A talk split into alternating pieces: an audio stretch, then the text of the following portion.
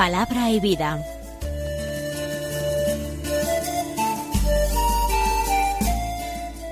Con el Padre Manuel Horta, desde Sevilla.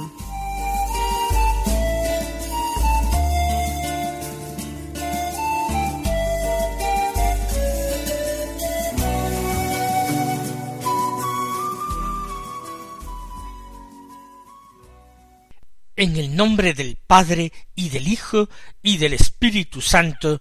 Amén. Alabados sean Jesús y María. Muy buenos días, queridos amigos, oyentes de Radio María y seguidores del programa Palabra y Vida. Hoy, martes de la cuarta semana del Adviento, que es 21 de diciembre.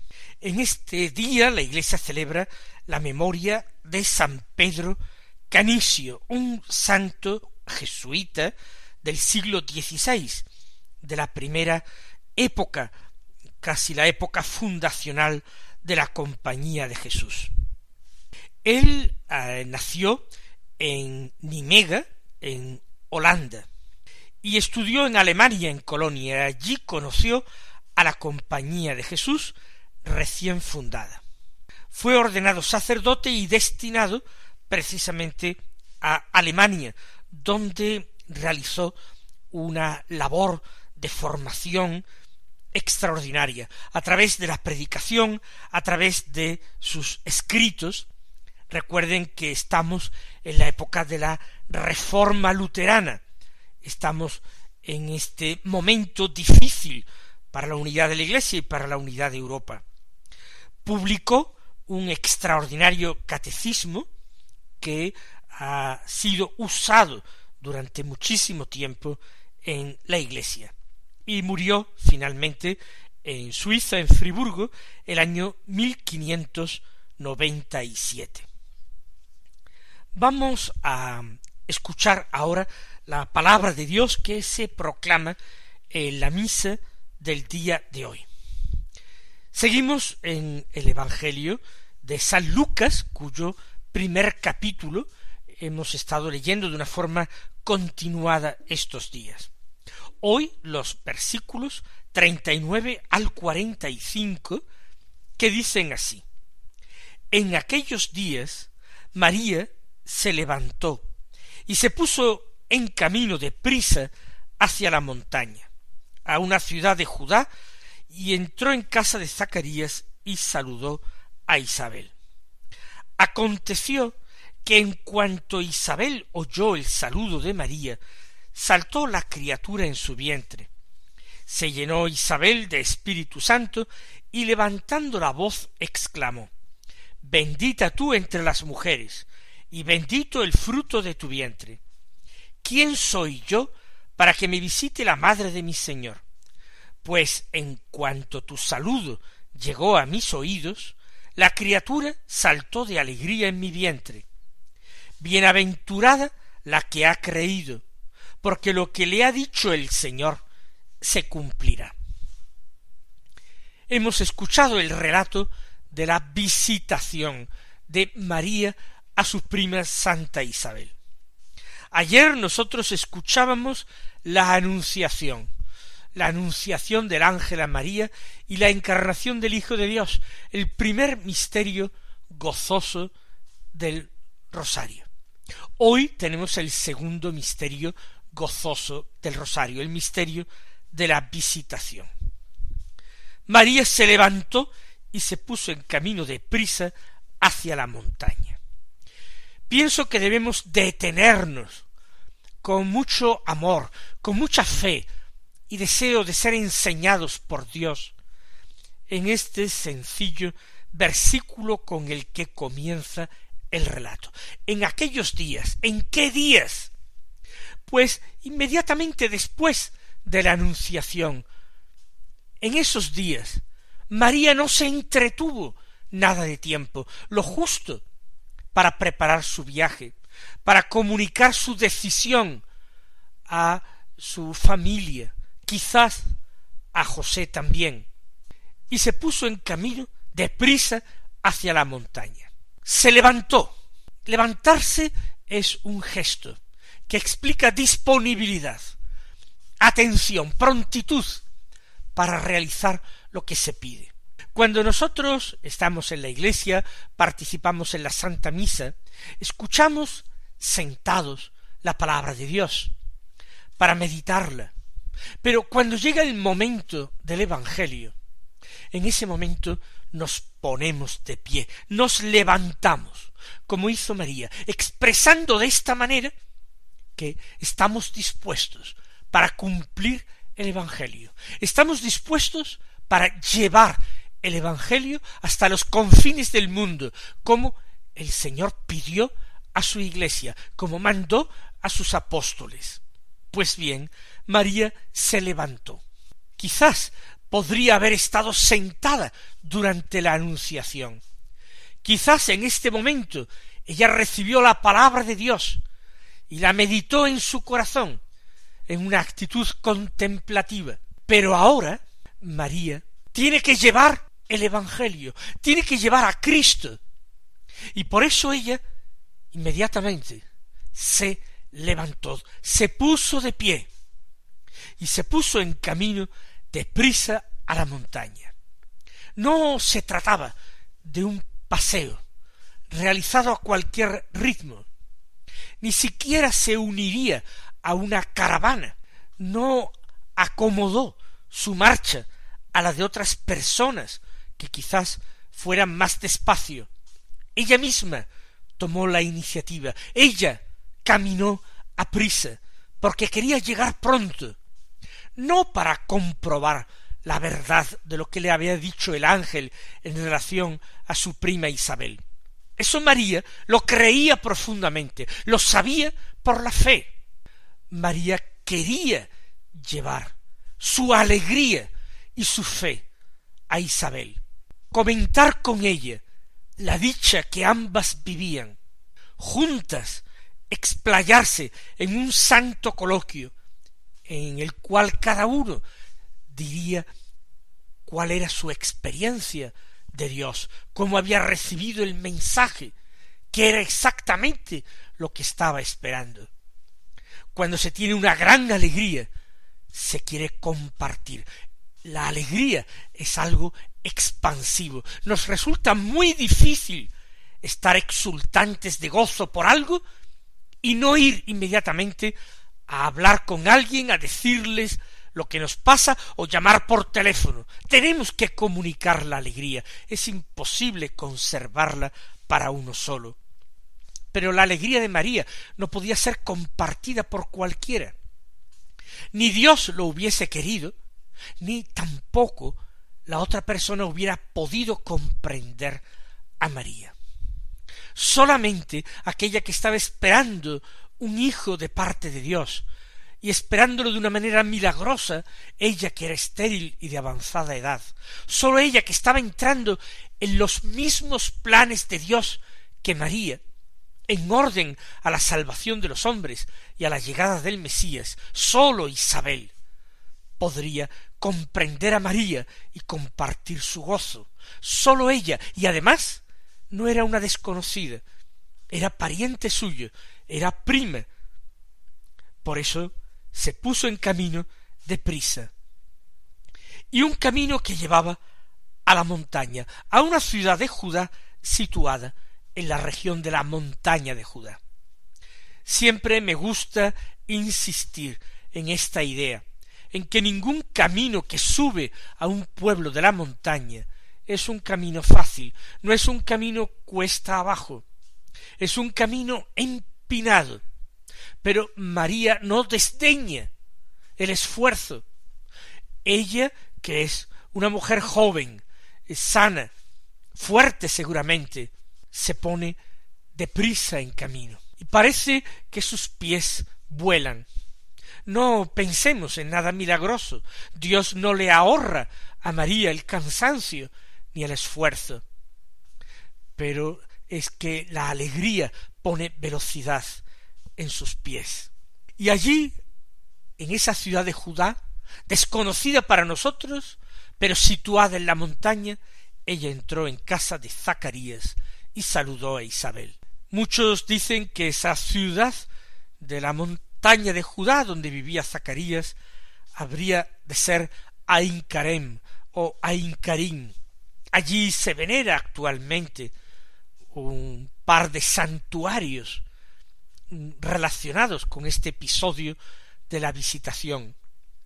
Allí hay una iglesia dedicada a la visitación de la Virgen y una iglesia edificada sobre lo que se piensa que fue la casa o el lugar donde estaba la casa de Zacarías e Isabel. Y allí el himno que María cantará, el himno del Magnificat, aparece en, en las paredes, escrito en multitud de lenguas, en homenaje de aquella de la que se había dicho te bendecirán todas las generaciones. Saludó Isabel al entrar en casa de Zacarías. Visita inesperada para aquella mujer que estaba de seis meses. Sucedió esto que en cuanto Isabel oyó el saludo de María, la criatura saltó en su vientre. Saltó de gozo. Quiere decir que se estremoció, se movió en su vientre, de una forma fuerte, muy visible. Isabel experimentó al mismo tiempo que la gran alegría al escuchar la voz de su prima, al mismo tiempo sintió la agitación, el salto de gozo de su propio hijo, que además quedó inundado de Espíritu Santo, santificado en el vientre de su madre convenía tal cosa a aquel que iba a eh, desarrollar un ministerio tan alto y tan importante, un hombre que iba a ser tan santo como Juan, santificado en el vientre de su madre. Por la presencia de María y por la presencia de Jesús, casi recién encarnado en el vientre de María Virgen, pero realmente presente allí, invisible como lo está para nosotros en la Eucaristía, pero real como también está en la Eucaristía. Se llenó Isabel del Espíritu Santo. Tal es la gracia de la Santísima Virgen. No es sólo ella la llena de gracia, sino que es, como dice la letanía lauretana, la madre de la divina gracia, aquella que es capaz de hacer nacer en el alma la divina gracia de Dios. Madre de la divina gracia porque es la madre de Dios, la gracia plena. Isabel no ha quedado llena de la divina gracia al concebir un hijo, no ha quedado llena de la divina gracia cuando Zacarías al regresar del templo le comunicó, aunque fuera por señas o escribiéndolo en tablillas, lo que había ocurrido ella queda llena de gracia cuando María le dirige un saludo al llegar a su casa. Y de esta manera Isabel, levantando la voz, exclamó. Lo dice a gritos, gritando, porque es imposible contener eso que el Espíritu Santo ha puesto en su corazón. Recuerden cómo los apóstoles en Pentecostés después de recibir al Espíritu Santo, salen a la calle y la primera impresión que dan a aquellos que los ven y escuchan es que son hombres que se han llenado de mosto, que están ebrios. Pues bien, esa ebriedad en el espíritu es algo que parece Isabel en estos momentos, como los apóstoles en Pentecostés, y por eso no puede hablar susurrando, sino que levanta la voz y grita Bendita tú entre las mujeres, y bendito el fruto de tu vientre. Dichosa Isabel que quedó llena del Espíritu Santo, dichosa ella que conoció el misterio de la encarnación en un momento tan temprano. Dichosa ella que nos ha regalado con sus palabras de saludo a María unas palabras que utilizamos nosotros, uniéndolas a las del ángel Gabriel en la Anunciación, para saludar a María con el rezo del Ave María. Ave María, llena de gracia, el Señor está contigo. Así dijo Gabriel. Pero es Isabel la que dijo, bendita tú eres entre todas las mujeres, y bendito es el fruto de tu vientre.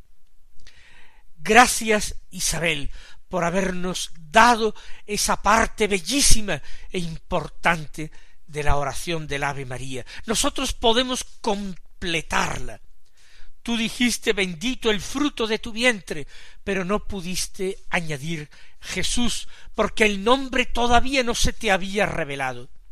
Seguramente tu prima María en aquellos días que pasó junto a ti te lo revelaría.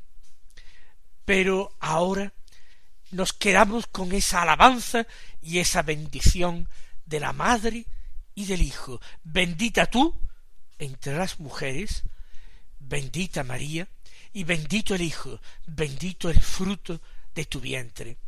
Que nuestra oración, particularmente en estos últimos días del Adviento y en los próximos días de Navidad, se llene de esta dimensión de alabanza y de bendición por sus designios de salvación, por sus misterios que han sido también revelados a cada uno de nosotros los creyentes.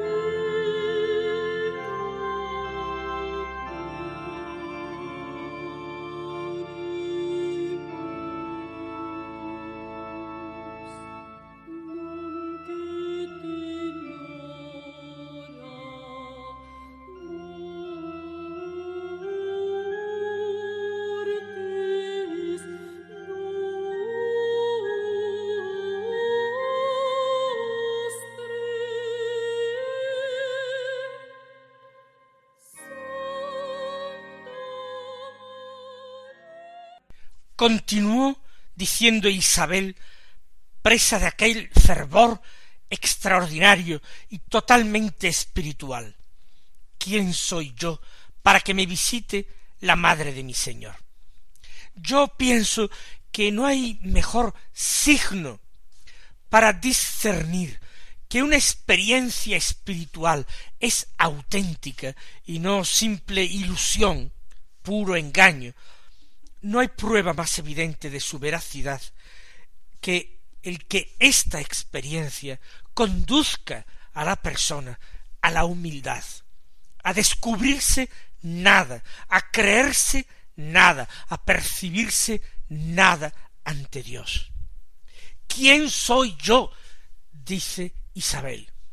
Podría haber pensado, soy la esposa de un sacerdote, de un sacerdote bien reputado, un hombre intachable, recto, de un hombre justo.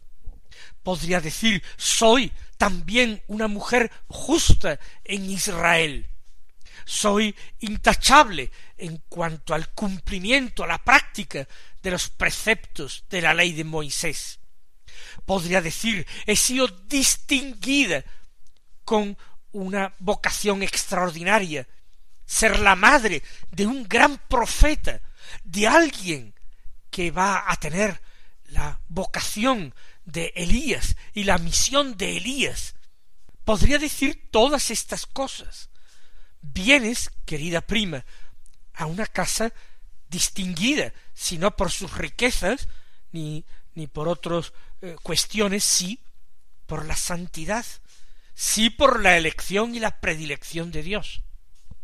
Pero sin asomo de envidia, Isabel conoce en un instante de revelación, porque el Espíritu Santo le da esa revelación y ese conocimiento interior, que la vocación de María es infinitamente superior a la suya, que no tiene absolutamente nada que ver, que la santidad de María está por encima de la santidad incluso del arcángel San Gabriel, que a ella eh, le ha hecho a través de su marido ese anuncio. Por eso dice, ¿quién soy yo para que me visite la madre de mi Señor? Es la reina que viene a ver a una sierva, aunque María fuera mucho más joven que ella, y fuera María la que debería acoger con respeto a Isabel, es al contrario. La señora de la casa se ofrece como sierva y como esclava, la madre de mi Señor. Por tanto, ella no se considera sino sierva, sino esclava. Como María a las palabras del ángel había reaccionado, aquí está la esclava del Señor. Pues bien, Isabel más o menos, aunque no pronuncie estas palabras, así lo expresa. Aquí está la sierva de la madre del Señor. ¿Quién soy yo para que semejante reina, semejante señora, se digne visitar mi casa, la madre de mi Señor? En cuanto tu saludo llegó a mis oídos, la criatura saltó de alegría en mi vientre. Es un signo, un signo físico que Dios le ha dado a Isabel para que reconozca la alteza, la altura de aquella que la visita y el misterio que lleva encerrado en su seno. Bienaventurada la que ha creído, porque lo que le ha dicho el Señor se cumplirá. Llama la atención que esta bienaventuranza o bendición de María no está motivada por haberse convertido María en la madre del Mesías, en la madre de su Señor. No está motivada por las grandes promesas que Gabriel le ha hecho a María, sino que para Isabel el motivo de la bienaventuranza es que María ha creído lo que se le ha dicho de parte del Señor. Y es bienaventurada porque su fe no va a quedar defraudada, se va a cumplir todo aquello que se le ha dicho y que ella ha creído plenamente. Nosotros podemos también vivir esta bienaventuranza cuando escuchando la palabra de Dios la guardamos en nuestro corazón, la meditamos, cuando convertimos la palabra de cada día en vida nuestra. Entonces también la misma escritura nos dice Bienaventurado aquel que ha creído, porque lo que le ha dicho el Señor se cumplirá. Mis queridos hermanos, que el Señor os colme de bendiciones en estos días y hasta mañana si Dios quiere.